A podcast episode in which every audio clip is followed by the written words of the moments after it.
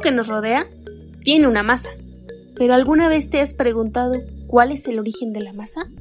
Durante décadas los físicos se han hecho esta pregunta, puesto que sin masa el universo se comportaría de una forma muy diferente.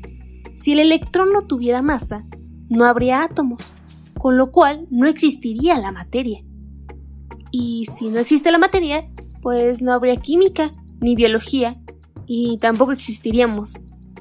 En el episodio de hoy, nuestra invitada nos explicará qué es el bosón de Higgs y por qué ha sido el descubrimiento más importante del siglo, para explicar el origen de la masa en el universo. Bienvenidos a la Garnacha Científica, el podcast donde te preparamos botanas para tu cerebro y te freímos la mente con lo más interesante de la ciencia detrás de lo cotidiano.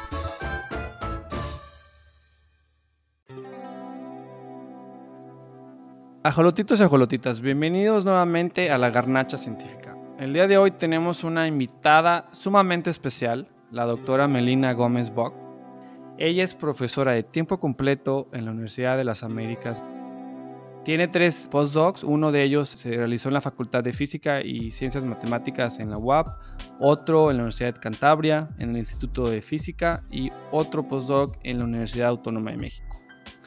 Le damos una muy buena bienvenida a la doctora Melina y esperemos que, doctora, tengamos una muy buena charla respecto al boson de Higgs. Muchas gracias, muchas gracias, muy amables. Gracias a ustedes por la invitación. Pues bueno, quisiéramos ahora sí que adentrarnos un poco en este tema de qué es el bosón de Higgs, ¿no? Si nos pudiera explicar un poquito. Bueno, es sí es un tema un poco eh, eh, entretenido, divertido y complicado.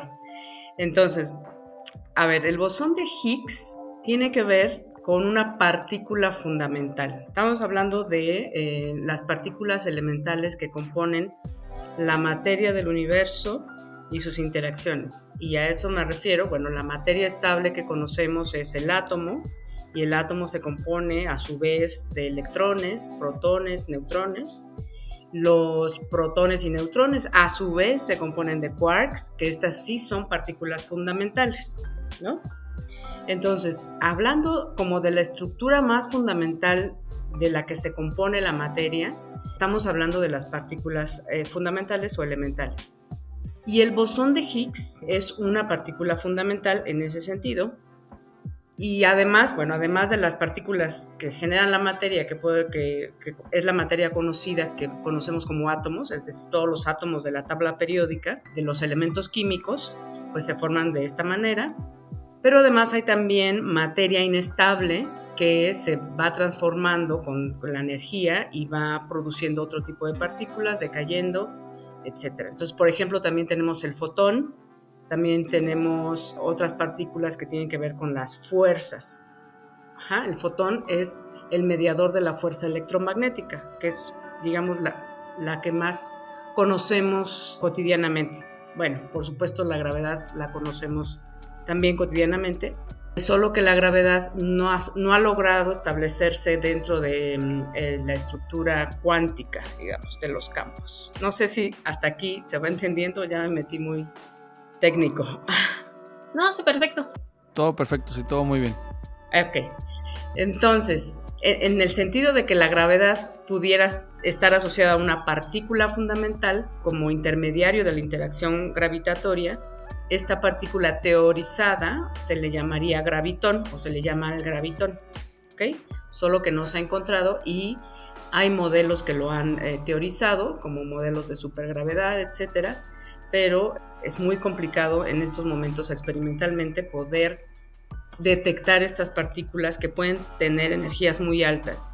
Estas partículas, pensando por ejemplo en cómo se originó el universo. Nuestro universo se origina a partir de una gran explosión que se le conoce como la teoría del Big Bang.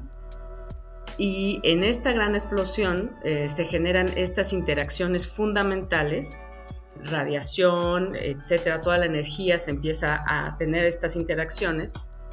Y al mismo tiempo, el hecho de que haya sido una explosión es que el volumen va aumentando del espacio, ¿no? y eso hace que la energía se vaya distribuyendo y entonces la temperatura, podemos decir, del universo se va enfriando. ¿Ok? Entonces, conforme eso sucede, van las interacciones posibles que se suceden van cambiando. Y bueno, las interacciones fundamentales que conocemos y que podemos medir hoy en día, que son interacciones asociadas a fuerzas, pensando en fuerza, por ejemplo, la fuerza gravitatoria o la fuerza electromagnética, también le llamamos interacción electromagnética o interacción gravitatoria, porque una fuerza siempre es una interacción entre dos objetos, dos partículas, entre dos, ¿no? Entonces tenemos la también en el núcleo del átomo existen otras dos fuerzas naturales que son diferentes de la electromagnética y de la gravitacional. Y estas son las fuerzas nucleares. Ustedes han oído hablar de ellas porque conocen los elementos radioactivos, de los elementos químicos que pueden ser radioactivos, y eso se debe a que existe una fuerza débil que genera esta radioactividad, ¿no? Por ejemplo, el radio, el uranio, todos estos elementos que son radiactivos. Y por otro lado, existe también dentro del núcleo atómico una fuerza fuerte nuclear y esa fuerza fuerte nuclear es la que mantiene unidos a los protones y los neutrones en el núcleo, porque recuerden que si solo existiera la fuerza electromagnética, las, las cargas positivas se repelen, no podrían estructurar esta como amalgama de cargas positivas, entonces debe haber una fuerza todavía más fuerte, por eso el nombre, o sea, bien creativos, que mantenga unidos a esos protones y neutrones y eso le llamamos la fuerza fuerte. Entonces, si vemos, entonces podemos entender que hay eh, desde ese punto de vista cuatro fuerzas fundamentales en la naturaleza, la gravitación, el electromagnetismo, la fuerza débil nuclear y la fuerza fuerte nuclear. Y cada una de ellas tiene una partícula mediadora. En el caso de la gravitación ya dijimos que teóricamente sería el gravitón, en el caso de la electromagnética sería el fotón. En el caso de la interacción débil serían los bosones de norma o de gauge, que les llaman W y Z. Y aquí es donde, este es el punto relevante donde aparece el mecanismo de Higgs. Por eso toda esta explicación enorme, ¿ok? Bueno, y después tenemos la, o sea, la interacción fuerte, que sería los gluones, esta palabra como que viene de glue, ¿no? Sería esta partícula. Se, le dice gluones porque hay varios estados posibles de gluón, ocho estados posibles, y entonces estos gluones eh, son los que mantienen unidos al átomo, ¿ok? Bueno, todo iba muy bien cuando se trata de entender la fuerza, las interacciones electromagnéticas, pues viene de siglos atrás, este, Ampere, Faraday, son los primeros, bueno, Faraday en el siglo 19 ya, que mm, tratan de entender estos fenómenos electromagnéticos, ¿no? Y luego llega Maxwell con todo un concepto matemático y lo que pasa con la física es que nosotros podemos escribir, digamos, eh, o interpretar esta, la física en términos matemáticos, ¿no? Para hacer una teoría.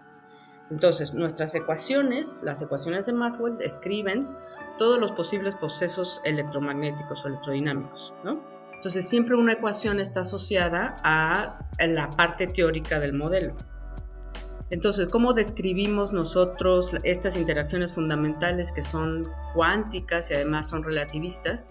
Pues estas expresiones matemáticas están asociadas a ciertas simetrías matemáticas, ¿ok? Y bueno, resulta que si nosotros quisiéramos cuando entendemos que hay una interacción débil, esta interacción débil asociada a los W y Z, que se descubre, recuerden que le dan el premio Nobel de Física a Marie Curie por este descubrimiento de, las, de, las, de la radioactividad, experimentalmente se, se, mide, se encuentra, pero no se entiende, no, no se sabe de dónde viene, cómo, qué, qué significa, qué sucede. ¿no? Entonces, pues la gente empieza a trabajar, a tratar de construir un modelo teórico que nos represente lo que está sucediendo en cuanto a las interacciones y las partículas involucradas. Y bueno, el problema es que es una interacción muy pequeñita comparada con la interacción, por ejemplo, electromagnética, ¿no? Y la interacción electromagnética ya tenía una estructura muy bonita porque el fotón no tiene masa. El fotón es una partícula que no tiene masa. Entonces viaja, puede viajar a velocidad de la luz porque no tiene masa, ¿no? Esto está muy bonito, está muy bien, pero cuando entramos a tratar de interpretar interacciones mucho más pequeñas, débiles, se debería asignar una masa a esas partículas, ¿no?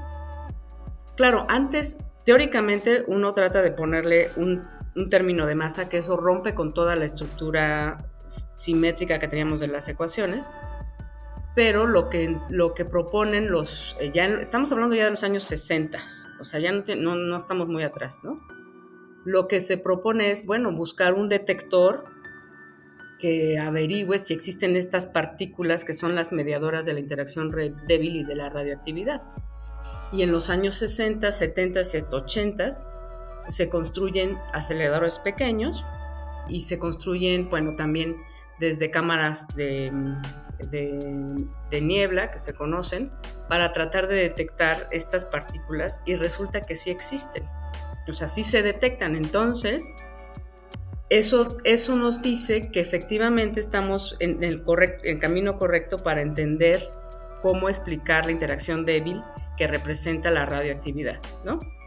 Pero no le podemos poner masa, porque porque como los fotones no tienen masa, pues como que tendría que no tener masa, pero necesita tener masa porque ya la medimos, ya se midió, entonces el mecanismo de Higgs lo que hace es proponer un campo extra, un potencial extra escalar, que te va a decir, vamos a imaginarlo como si fuera, como si tuvieras una agua, ahí un, un medio en donde las partículas se mueven y eso le genera esa interacción con las partículas genera la masa de las partículas, ¿no? Entonces es una propuesta teórica, el mecanismo de Higgs, pero si, si esa propuesta fuera real, fuera correcta, así se comporta la naturaleza, que es una cosa impresionante cómo uno puede generar modelos que son matemáticamente consistentes, porque es toda una teoría atrás de eso, pero no necesariamente pues son reales, ¿no? Porque uno puede construir muchas cosas matemáticamente consistentes. Y entonces tendrías que, para que realmente estuviéramos hablando de ciencia o de estructura más científica, tendríamos que ver experimentalmente alguna prueba de que eso es real, que ese modelo es, es correcto. O sea, una prueba en, el, en, la realidad, en la naturaleza. exacto. Y, lo que estoy entendiendo es que, bueno, eh, se les tiene que asignar una masa a estas partículas porque ocupan un espacio, ¿verdad? Sí, más bien allá en esto se, piensa más en el sentido Einstein de que la energía es igual a la masa, ¿no? Estamos en, procesos relativistas, entonces tienes una energía. Eso es, eso es lo que tú mides, una energía. Entonces esa energía está asociada a una masa. Ok. ¿Sí? Ok, ok, Sí, sí, sí. Más, más que en términos de volumen es energía lo que mides. Sí. Ok, perfecto. Entonces, ¿en qué año y dónde surge el término bosón de Higgs? Ok, entonces recuerden que este mecanismo, al, final de todo este proceso, que no sé si se entendió, es muy teórico, entiendo perfectamente que es muy teórico, pero al final de este proceso donde tienes un potencial de Higgs, digamos, una especie de de algo que hay en el vacío que interacciona con las partículas, queda una partícula remanente de ese proceso que no se conocía, que no se sabía que existía y que si tú la midieras sería la prueba de que ese es el proceso que está ocurriendo en la naturaleza. Y eso le, llamamos el bosón de Higgs. Bosón porque es el tipo de partícula que estamos buscando, que tiene spin cero o spin entero, y Higgs porque fue Peter Higgs, no solo él, pero sobre todo Peter Higgs, que propuso este mecanismo teórico totalmente estructurado a nivel matemático, pero que tenía consecuencias físicas, ¿no? Entonces, se, se, busca, a partir de eso no hay otra explicación de cómo generar, no solo, ok, aquí hablamos de las masas del bosón Z y W que genera la interacción débil de la radioactividad, pero también este bosón de Higgs o este mecanismo de Higgs puede generar las masas tanto de los electrones, de los quarks, de, los, de, todos, de todas las demás partículas. Entonces sería una forma de decir, ah, dentro del Big Bang, como había un campo de Higgs, este campo de Higgs lo que hace con la energía es convertirla en masa. Entonces se generan estas partículas masivas con esta cantidad de masa. ¿Por qué esa cantidad de masa? No lo sabemos, pero se generan estas partículas y, eso es lo que te da el origen de la masa. Si tú piensas en cómo es que se generan los átomos, al final de cuentas las moléculas y toda la materia que vemos, tocamos y observamos, pues es a partir del mecanismo de Higgs. Ahora es cierto que como dijimos que la energía es masa también, Dentro del núcleo atómico, la energía de los gluones también proporciona, digamos, cierto, cierta masa que le da otra, otra característica o otra cantidad de masa a los protones y en este caso a los átomos. Entonces, por ejemplo, eh, usando el concepto del bosón de Higgs podemos explicar de dónde viene todas esas partículas, partículas fundamentales. Exacto, exacto. Esa es la idea y, me recuerda un poco a la parte que, bueno, que leía sobre que decían, había mucha gente que le llama incluso la partícula de Dios, ¿no? Por eso mismo. Ah, sí, porque es como la génesis de la materia, ¿no? Pero, pero quiero decirte algo muy importante. Este, o sea, dentro del contexto científico y de los físicos no se le dice partícula de Dios, nadie usa ese término, usamos bosón de Higgs. Pero para, para bueno, digamos, las editoriales y estas, eh, las personas que buscan eh, generar un poco más de atracción del, tema, pues buscan un término que pueda ser atractivo en ese sentido, ¿no? Entonces sí fue, fue más bien una sugerencia de algún editor de, algún libro, ¿no? Ponerle la partícula de Dios en el sentido que es la génesis de la materia, cómo se creó la materia, ¿no? En, términos, sí, de, la, de la creación, digamos. Más como más publicitario en ese sentido. Exactamente, exactamente, sí tú le asocias la palabra Dios y pues tiene más atractivo. Va a generar controversia ahí. Exacto, exacto. ¿Qué es eso, no? Son nombres que se utilizan para llamar la atención. Pero no, no utilizamos nosotros ese nombre. Es, bueno saberlo. Me, me, queda la duda entonces, por ejemplo, de lo que mencionaba doctora, de obviamente a partir del año 60 se empiezan a hacer estos desarrollos como los colisionadores que mencionó, las cámaras de niebla. Esas son creadas o desarrolladas con el, con el objetivo de poder seguir identificando, investigando qué es lo que sucede dentro de los átomos, ¿no?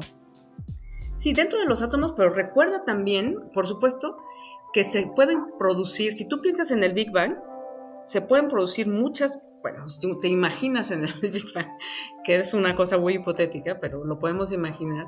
Y la idea, por ejemplo, del LHC es tratar de reproducir los procesos que se daban a esas energías, a esas temperaturas. No llegamos a las temperaturas del Big Bang, pero pues cercanas. Y entonces, no solo los átomos, sino todas las demás partículas que se pueden crear debido a la energía.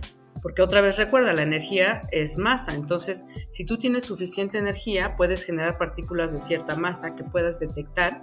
Tienes que colocar detectores alrededor de tu explosión, porque básicamente es este, como chocar dos coches y ver qué tienen adentro para deshacerlos y ver de qué, qué cosas producen, qué cosas tienen adentro, ¿no? Entonces, puedes producir también partículas que no son estables en ese sentido, sino que van decayendo en otras partículas. Existen también los neutrinos. Eh, los quarks se pueden agrupar en diferentes grupos de dos y de tres y esos también forman otra cantidad de partículas que no son estables. Estable es el núcleo atómico, ese, el protón no decae nunca, ¿no? Entonces eso hace que el núcleo atómico sea muy estable y el hecho de que el núcleo atómico sea muy estable, entre comillas, porque existen estos núcleos atómicos que ya son muy pesados como el del uranio, el radio, el polonio, que sí decaen eh, o sí tienen ciertos procesos de decaimiento, pero no son los más importantes. Son, es una fuerza muy pequeña, muy débil, pero el hecho de que sea estable el protón y, dentro del núcleo atómico hace que existamos finalmente, ¿no? Porque pues la energía pudo haberse transformado en masa y luego regresar a ser energía en estos procesos de que es lo mismo energía y masa y materia, entonces podría estar el universo eventualmente, o sea, infinitamente en estos procesos de hago materia y luego la, deshago. Que ese es el, ese es el asunto de, la antimateria.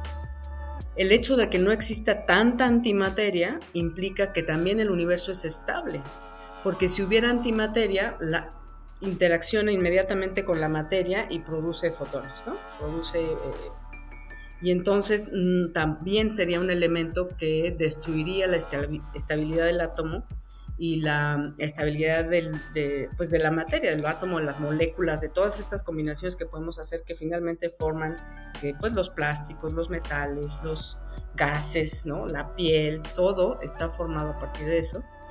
Entonces esta estabilidad es sumamente relevante y lo que queremos entender es cómo es que se llega a esta estabilidad y qué partículas no son estables. también hay partículas no estables y, tú la, y también se pueden detectar, por ejemplo, partículas que vienen del cosmos, que no son estables, y se detectan tanto como en luz como en partículas.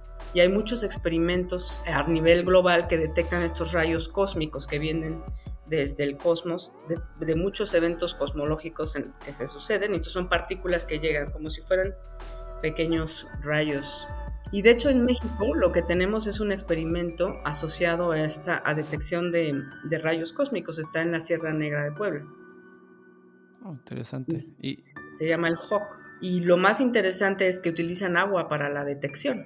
O sea, a través de eh, cambiar de medio y ver, ver, los fotones que emiten a partir de ese, esa como reducción de la velocidad en la que vienen las partículas que están cargadas se emiten ciertos fotones, esas muy pequeñitas, porque son, son partículas, bueno, más que microscópicas, ¿no? Estamos hablando de dimensiones eh, de décimas de Armstrongs o centésimas de Armstrongs, que un Armstrong, recordar que un Armstrong es 1 por 10 a la menos 10 metros, ¿no? Estamos hablando de cosas diminutas que el ojo no ve así, ¿no? Simple vista, ¿no? Pero así como tú tienes amplificadores de sonido, también puedes amplificar señales de luz y eso te permite detectar que vienen ciertos fotones con cierta energía, cierta dirección, que pasan a través del agua y entonces puedes orientarte y saber desde dónde vienen esos rayos cósmicos, que lo más interesante es con qué energía vienen, porque vienen con energías muy altas.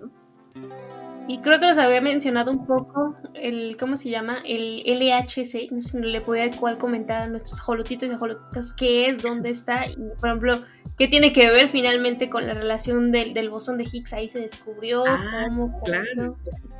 Claro, o sea, el LHC es un acelerador que mide 27 kilómetros de. Es un anillo, ¿no? Que mide 27 kilómetros de perímetro.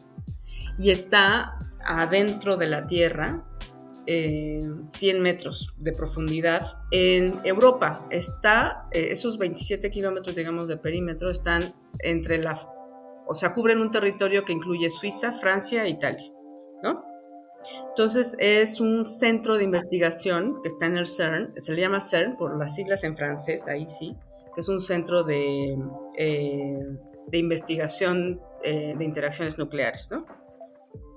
Entonces, em, el LHC es justo ese anillo que se genera para hacer correr, digamos, acelerar los protones, son dos protones, como, como cochecitos de carreras, vaya, ¿no? O sea, tú pasas un cochecito de carrera hacia un lado y otro hacia el otro, los aceleras, como son protones, tienen carga positiva y los puedes acelerar con campos electromagnéticos, pero para que tomen una velocidad casi la de la luz y todavía puedes aumentarle su energía a través de aumentarle la masa para poder hacer que el choque, eh, porque recuerda, no solo el protón pues tiene su masa, sino la velocidad le va a incrementar la, la energía cinética y eso incrementa la energía y entonces eso puede producir más partículas masivas. Entonces la idea es chocar esos dos protones y poner detectores alrededor, digamos, para ver qué tipo de partículas salen, con qué velocidad, con qué momento, con qué carga. Entonces también es todo un proceso de detecciones y hay,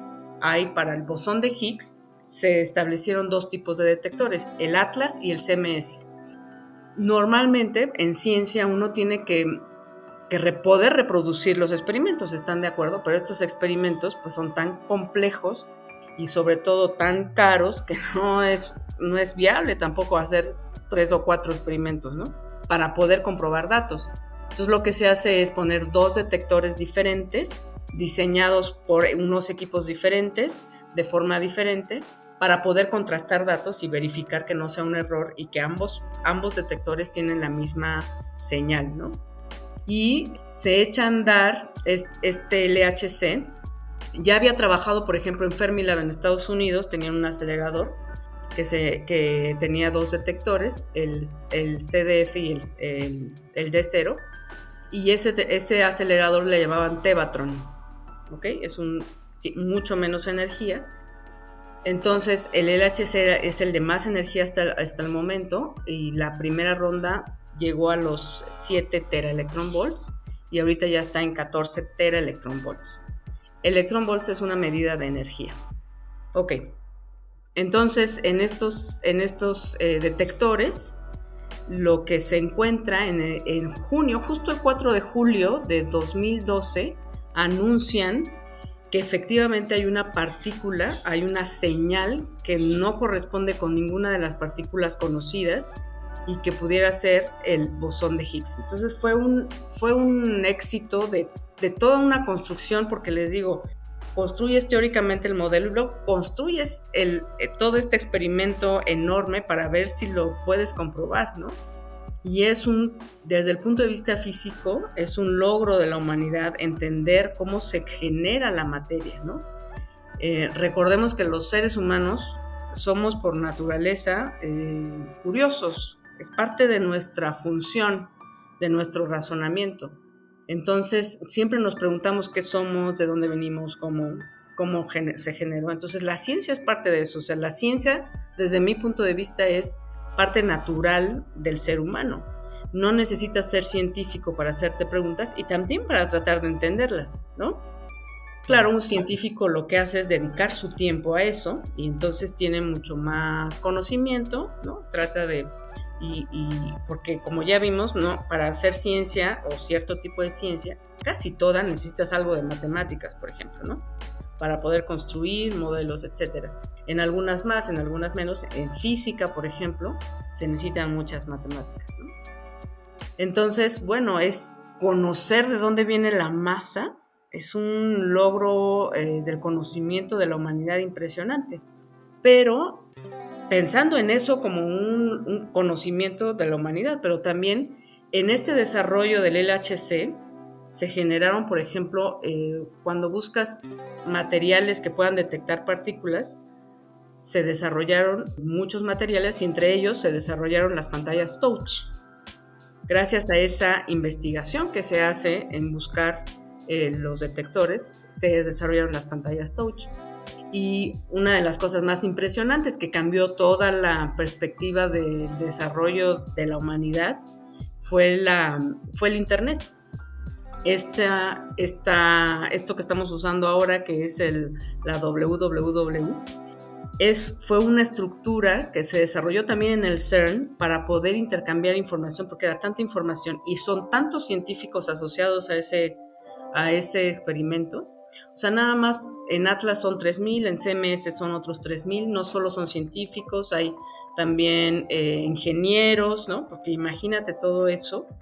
Eh, y entonces, ¿cómo compartes? Y luego los datos que se generan son miles de millones, ¿no? Entonces, ¿cómo guardas esa información y cómo la transmites? Y se desarrolla entonces lo que es la World Wide Web, que es lo que usamos ahora para muchísimas otras cosas, ¿no? Entonces, aunque pareciera que, que no tiene su relevancia dentro del mundo práctico, realmente el buscar estas opciones tecnológicas nos, nos, permite ir también abriendo otras posibilidades de uso. Claro. no, y, evidentemente ahí se ven los resultados. ¿no? Yo no sabía lo de las pantallas touch, pero bueno, ahorita ya en todos lados. En todos lados. Exacto. Entonces, por eso la apuesta de los gobiernos, o, debería ser un poco desarrollar la ciencia básica en ese sentido de conocer un poco más nuestro universo. Lo que sí sabemos es que conocemos muy poquito de todo lo que hay, ¿no? Y lo interesante también es cómo conocemos tanto sin poder ir hacia allá, ¿no? ¿Cómo sabemos tanto de galaxias, de agujeros negros? ¿Cómo sabemos tanto de nuestro sistema solar? Incluso del, Big Bang, ¿cómo sabemos que se está expandiendo el universo y como una muestra de que hubo en algún momento, hacia atrás en el tiempo, pues una gran explosión, ¿no?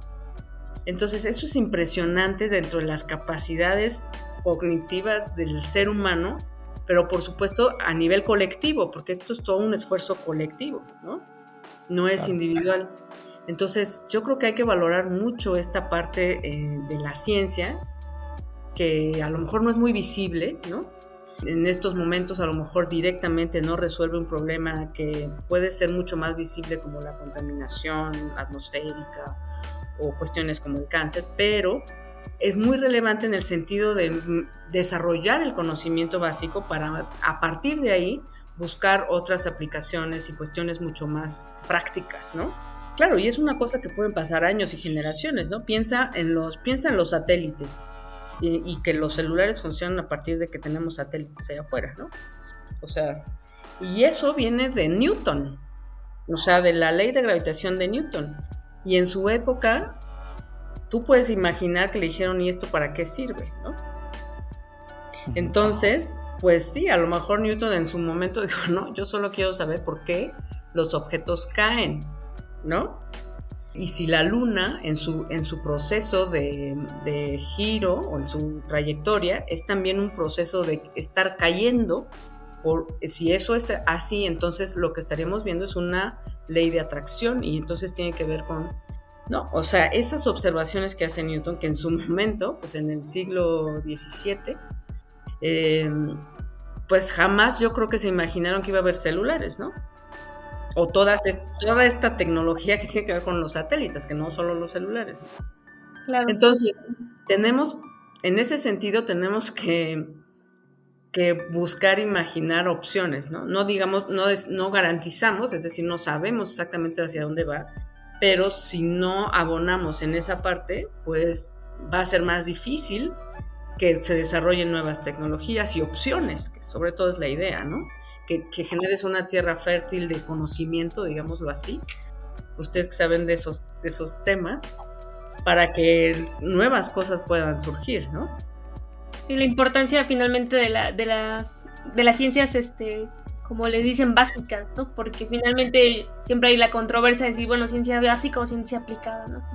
Pero bueno, Ahora sí que retomando un poco nuestro tema del bosón de Higgs, y creo que es muy interesante esta parte que nos dice que ya hay una cierta aplicabilidad de los resultados del CERN. Por ejemplo, ¿cuál cree que en, este, en el futuro sean como con el descubrimiento del bosón de Higgs eh, aplicaciones como para comprender los misterios del universo? Pues es muy difícil de imaginar porque además uno se puede imaginar muchas cosas como de ciencia ficción, que suenan a ciencia ficción, pero es que uno no sabe, ¿no?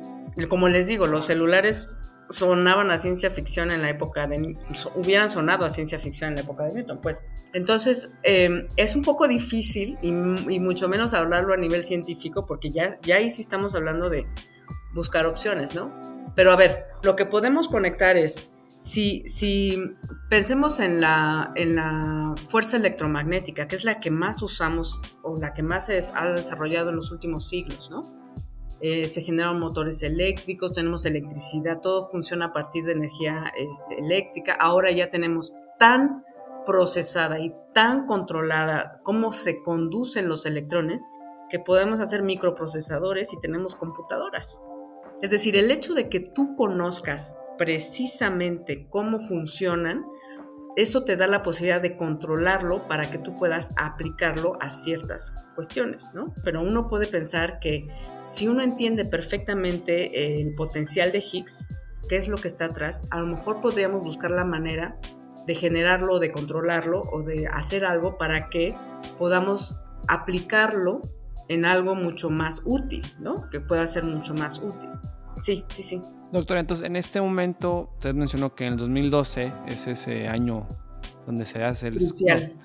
crucial, bueno, no es, bueno, descubrimiento, se identifica más bien lo que ya existía, bueno, lo que se está teorizando. Se observa, exacto. Se observa. Entonces, en estos tiempos actuales, ¿cuáles son las líneas de investigación del bosón de Higgs? ¿Qué falta hacer? Ya una vez que sabemos que está ahí, ¿qué, hay, qué, ¿qué se está haciendo ahorita? Bueno, una de las cosas eh, importantes que están asociadas con el bosón de Higgs o con el potencial de Higgs es si esto está asociado, como ya dijimos, con esta diferencia entre materia y antimateria. Si este tipo de interacción hizo que dentro de toda la evolución del universo, la antimateria se, quedara en, cantidades pequeñas y digamos que la materia se reprodujera ¿no? en, en términos energéticos.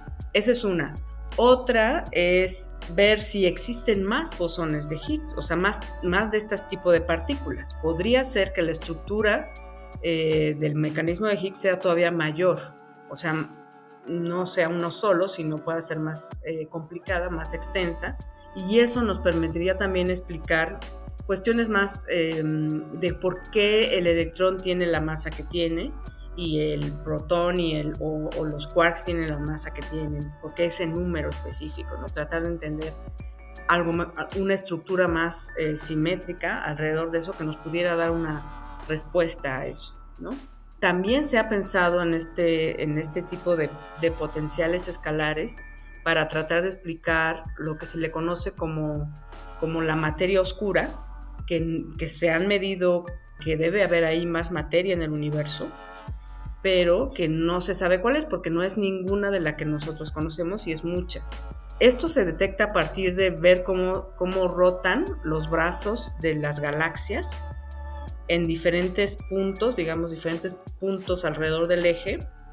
Y eh, uno pensaría que en, en el centro de la galaxia hay más masa, está concentrada la masa y conforme va alejándose se va disminuyendo la masa, pero resulta que las medidas de las velocidades de los brazos de las galaxias no representan ese modelo. Entonces, parece ser que hay más materia ahí que no se conoce porque no interacciona con el electromagnéticamente, es decir, no hay fotones que nos puedan llegar para, para entender qué tipo de materia es. Y entonces también la parte de Higgs podría explicar a lo mejor estos efectos de materia oscura.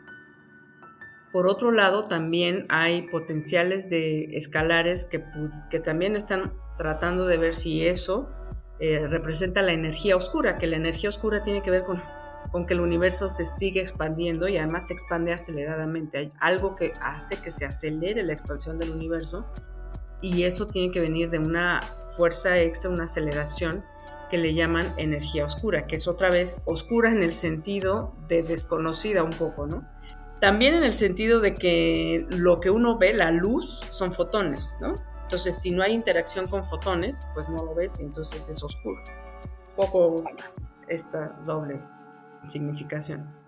Entonces, en eso estamos, buscando a partir de, ya sabemos que sí hay un potencial escalar, es un potencial de Higgs que, está relacionado con el mecanismo de Higgs y finalmente con este remanente del mecanismo de Higgs que sería el bosón de Higgs y entonces pues es buscar si la estructura puede ser más compleja de tal manera que responda a estas otras preguntas también. Entonces realmente hay todo un gran camino que recorrer para poder sacar a luz todo ese tipo de, dudas ¿no? que existen. Que por lo, por lo tanto ahorita están todas en, en, un modelo teórico, ¿no? Sí, claro, es, es todo un modelo teórico, sí. Uno se tiene que hacer preguntas en ese sentido si puedo o no puedo, pues si puedo tendría que responderme la ciencia, ¿no? O sea, tendría que hacer un método científico para establecer si se puede. Y bueno, el conocimiento te ayuda a tratar de descartar opciones, pero hay opciones que puedes tratar de buscarle como. Entonces las preguntas son los que, lo que han generado el conocimiento, ¿no? Preguntarse cosas. Entonces por eso es muy importante preguntarnos y también es muy importante que esta, este conocimiento que es, eh, digamos, de los, los científicos que nos dedicamos a esta parte, pues lo entendemos bastante bien o lo conocemos. Importante que se pueda transmitir a todos los, los, otros seres humanos que están haciendo otro tipo de cosas muy importantes también, muy interesantes, pero que no necesariamente les llega la información, porque a mí se me hace muy importante tratar de entender nuestro universo, ¿no? Independientemente de lo que hagas, ¿no? Claro. Doctora, quisiera terminar con algo, algo, algo que se lleve de tarea a nuestros ajolotitos, nuestros ajolotitas. Bueno, pues eh, preguntarse cosas. Yo creo que esa es la tarea, ¿no? Preguntarse y tratar de buscar respuestas, que esa sería la tarea. Ahora vivimos en la época de la sobreinformación, parece, ¿no? Entonces, habría que buscar, ya ahora tenemos que filtrar qué información es la adecuada y qué información nos están tratando de tomar el pelo, ¿no? Y dentro de todo esto, a veces hablar de ciencia o con términos científicos, ya nada más escuchar la palabra, por ejemplo, cuántica, ya no nos, evoca a la ciencia y no necesariamente. Alguien se puede echar todo un discurso con cuántica y no está hablando de ciencia, ¿no? Entonces sí también mucho cuidado con el lenguaje o, las fuentes a las que recurrimos para tratar de entender un poco más. Pero sí, yo creo que hay que aprovechar esta, esta era en la que vivimos, donde tenemos mucha información, donde podemos comunicarnos y conectarnos con gente en otro lado del, del planeta para ver si nos puede contestar algunas preguntas o juntarnos varias gentes para eh, discutir, como dices tú, como me platicabas fuera, cuando estaban estudiando la maestría, pues hacían estas, estas sesiones de, charlas, de bohemias, hablando de ciencia y de todos estos temas que pueden estar, por supuesto, todos asociados con nuestra naturaleza humana y con la humanidad, finalmente. Esto de conocer más es para realmente ver si nuestras decisiones, el tipo de cosas que hacemos ya en lo cotidiano, son lo más adecuado, ¿no? Finalmente. A mí nada más me queda una duda, este, doctora, del proyecto que mencionó en la, en la Sierra de Puebla, ¿verdad? Ah, sí, el HOC. Eh, el HOC, ¿ese es un proyecto eh, auspiciado por o administrado por quién?